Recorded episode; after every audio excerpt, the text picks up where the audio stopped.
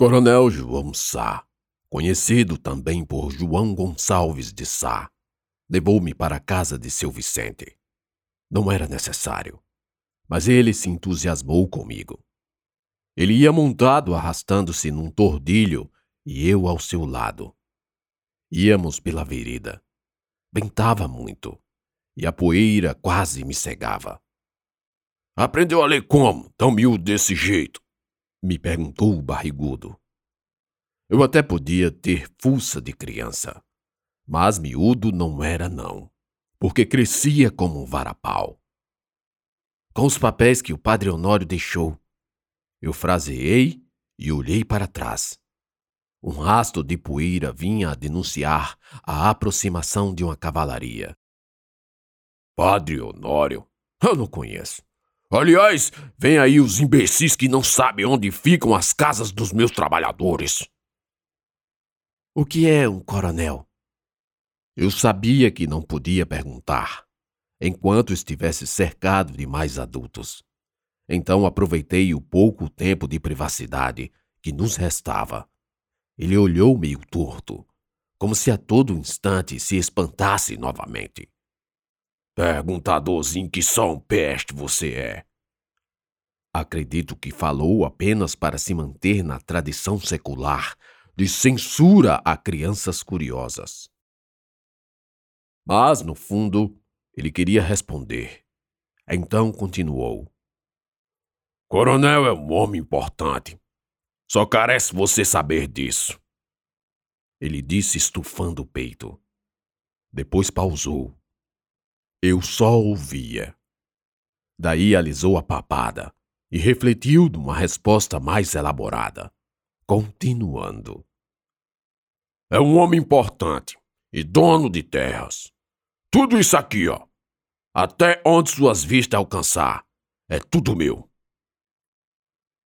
Está direito, respondi. Ao que nos alcançaram muitos homens. Foi ali que vi pela primeira vez armas de verdade. Eram bem uns cinco, todos com revólveres, rifles, mosquetões e muitas balas. Balas por todos os lados, enfiadas em cintos, cinturões e cartucheiras trançadas. Todos se vestiam muito parecido. Eram roupas de vaqueiro com muito couro e proteção para espinhos e tocos da caatinga, verdadeiras armaduras de couro. No meio deles, um sujeito me chamou a atenção pela diferença. Era um cavaleiro cambaio, péssimo montador, troncho e com a expressão de quem já estava morto. Pai, Vossa Senhoria vai acabar me matando nessas andanças. Deveríamos vir com um Ford disse o jovem seco igual uma vara. Estava metido numas vestes inúteis para aquele calor. Ofegava e fazia careta, até quando bebia no cantil, deixando-se estragar, água derramada pela barba rala e fina.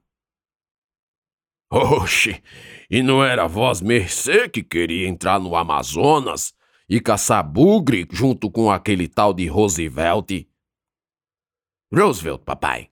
Theodore Roosevelt. Não entendi nada.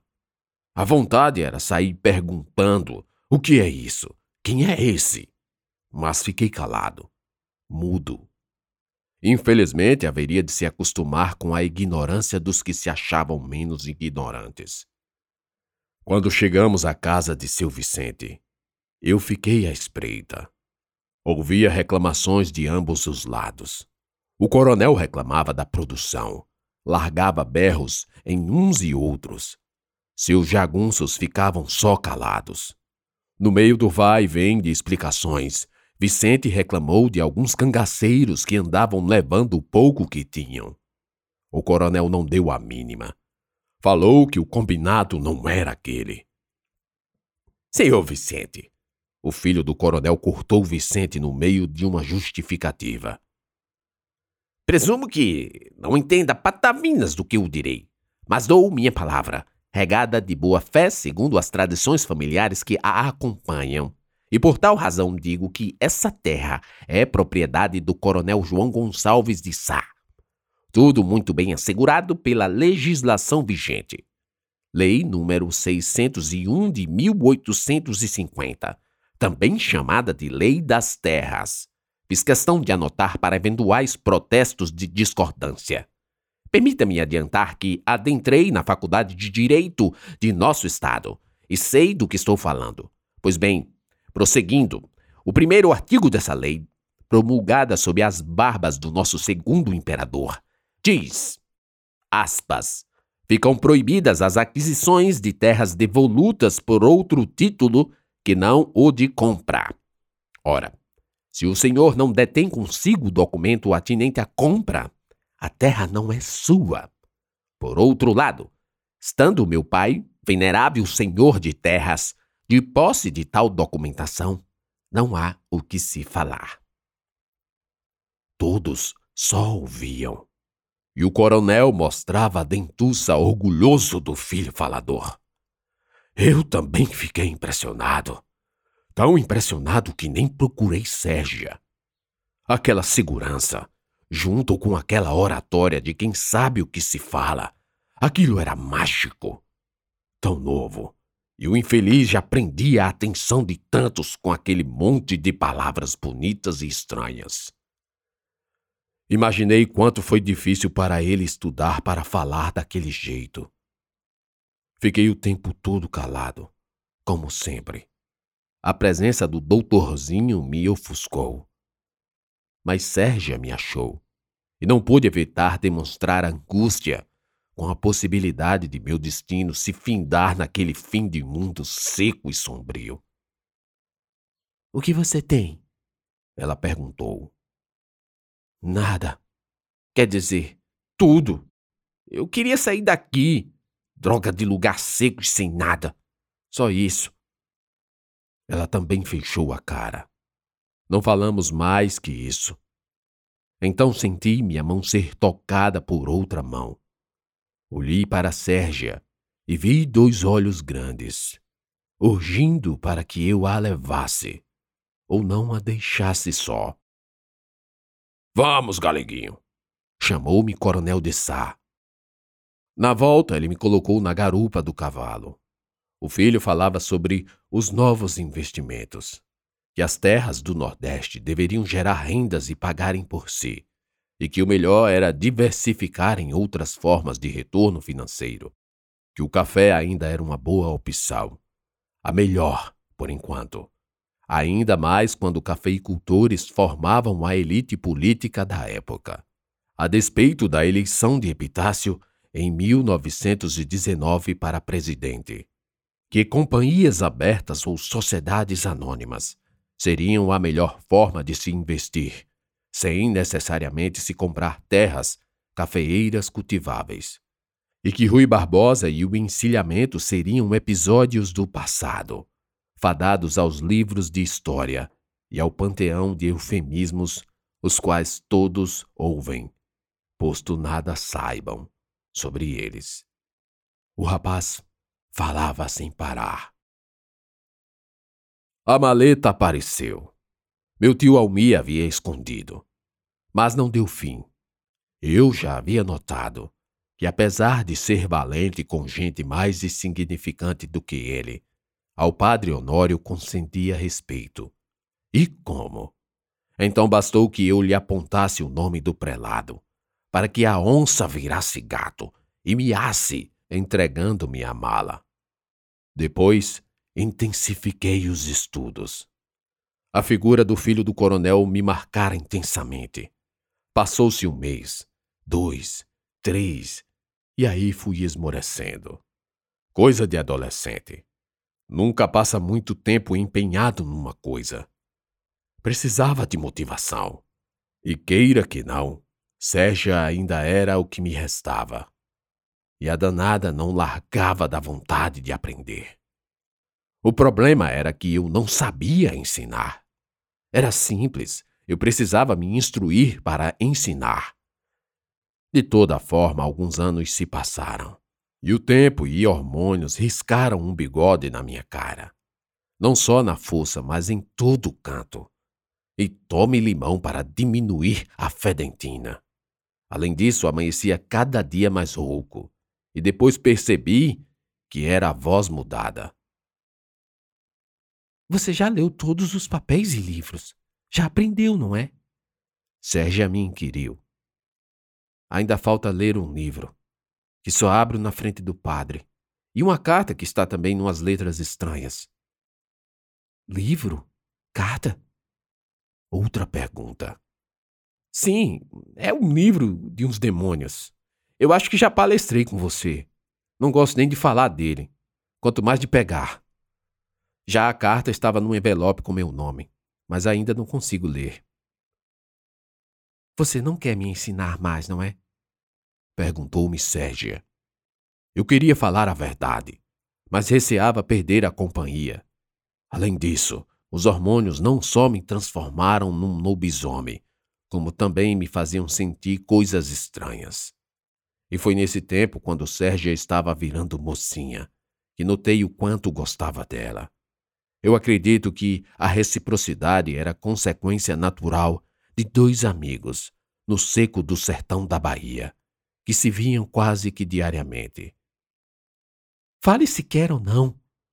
Ela me fustigou novamente com uma exclamação. Eu quero sim. Pois está bom. Eu vejo você lendo que só.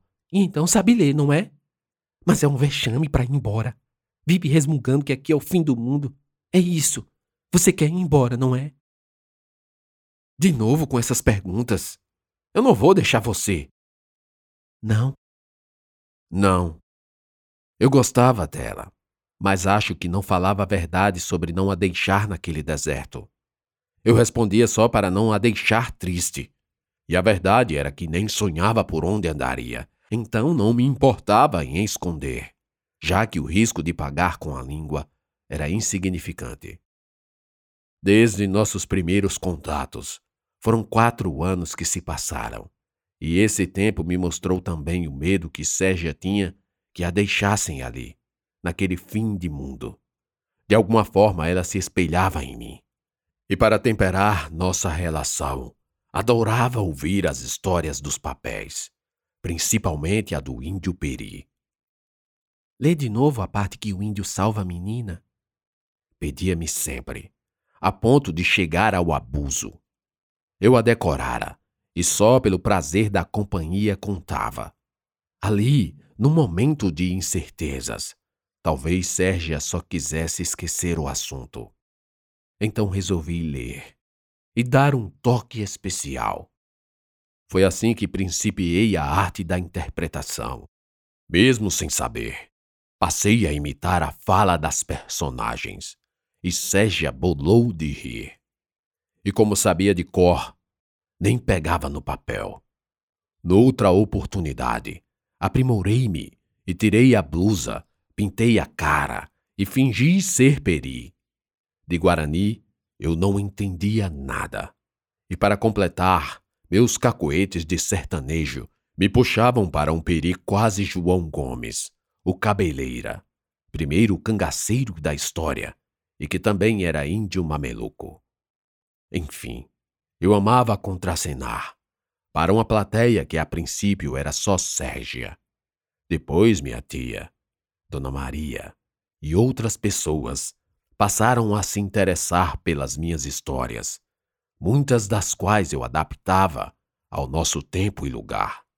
Do menino que estragava a vista trepado no pé de manga, passei a ser o ator de teatro do terreiro, cantador de histórias, cada uma mais mirabolante que a outra.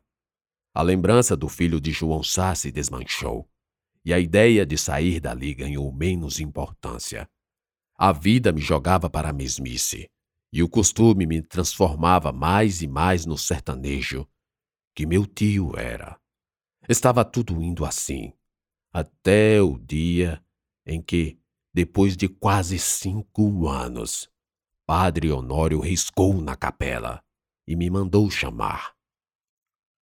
Temos que ir, ele disse enquanto procurava papéis, no meio de uma dezena deles espalhados em cima da mesa de madeira da sacristia. Ir? Para onde? Indaguei surpreso e corado. Tremi-me todo. Ele quase não olhava para mim. Tão submerso na procura de algo. Abria os papéis, passava os olhos, amassava, rasgava ou jogava do lado. Repetia um atrás do outro, no modo frenético. Explicarei no caminho. Vá para a casa de seu tio, pegue suas coisas, a maleta e volte para cá. Então era sério. Sérgia. Foi a primeira coisa que pensei. Meu coração apertou.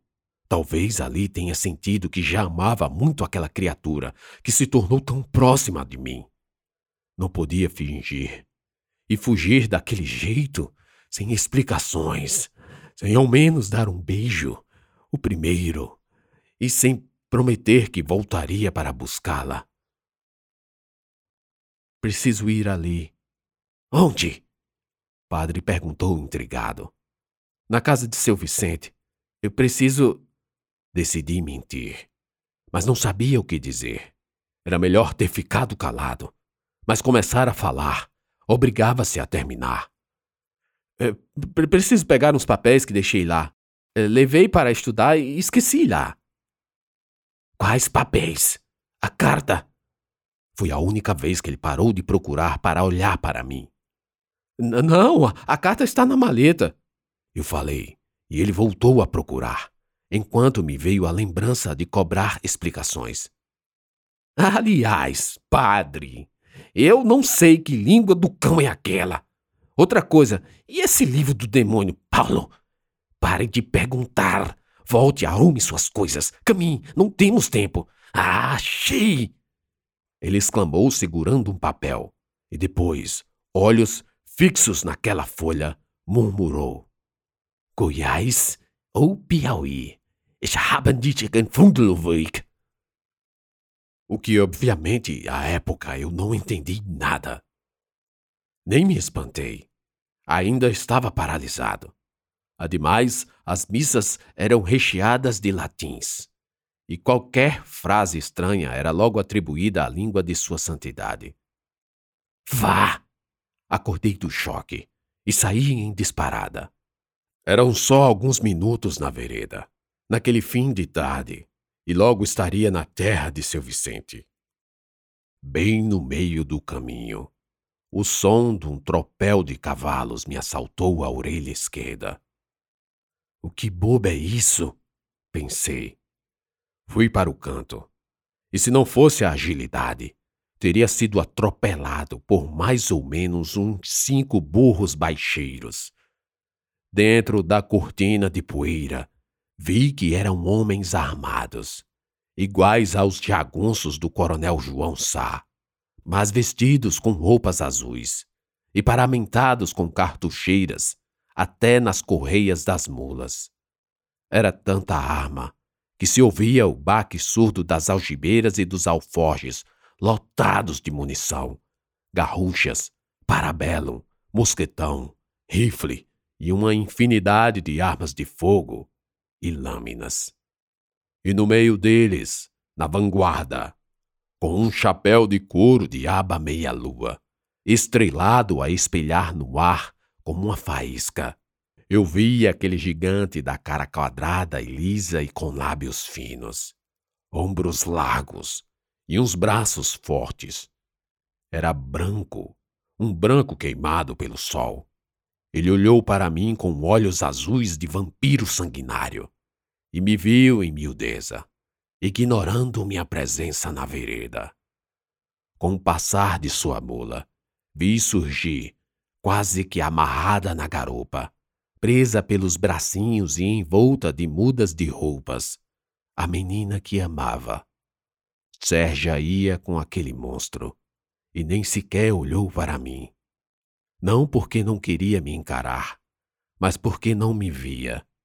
Não sabia que eu estava ali. E porque seus olhos fechados estavam inchados de tanto chorar. Passaram e sumiram-se na minha frente. Mal sabia eu que vinham do terreiro de seu Vicente. Mal sabia eu que cruzara meu caminho o Diabo Louro, liderando uma das filiais de Lampião.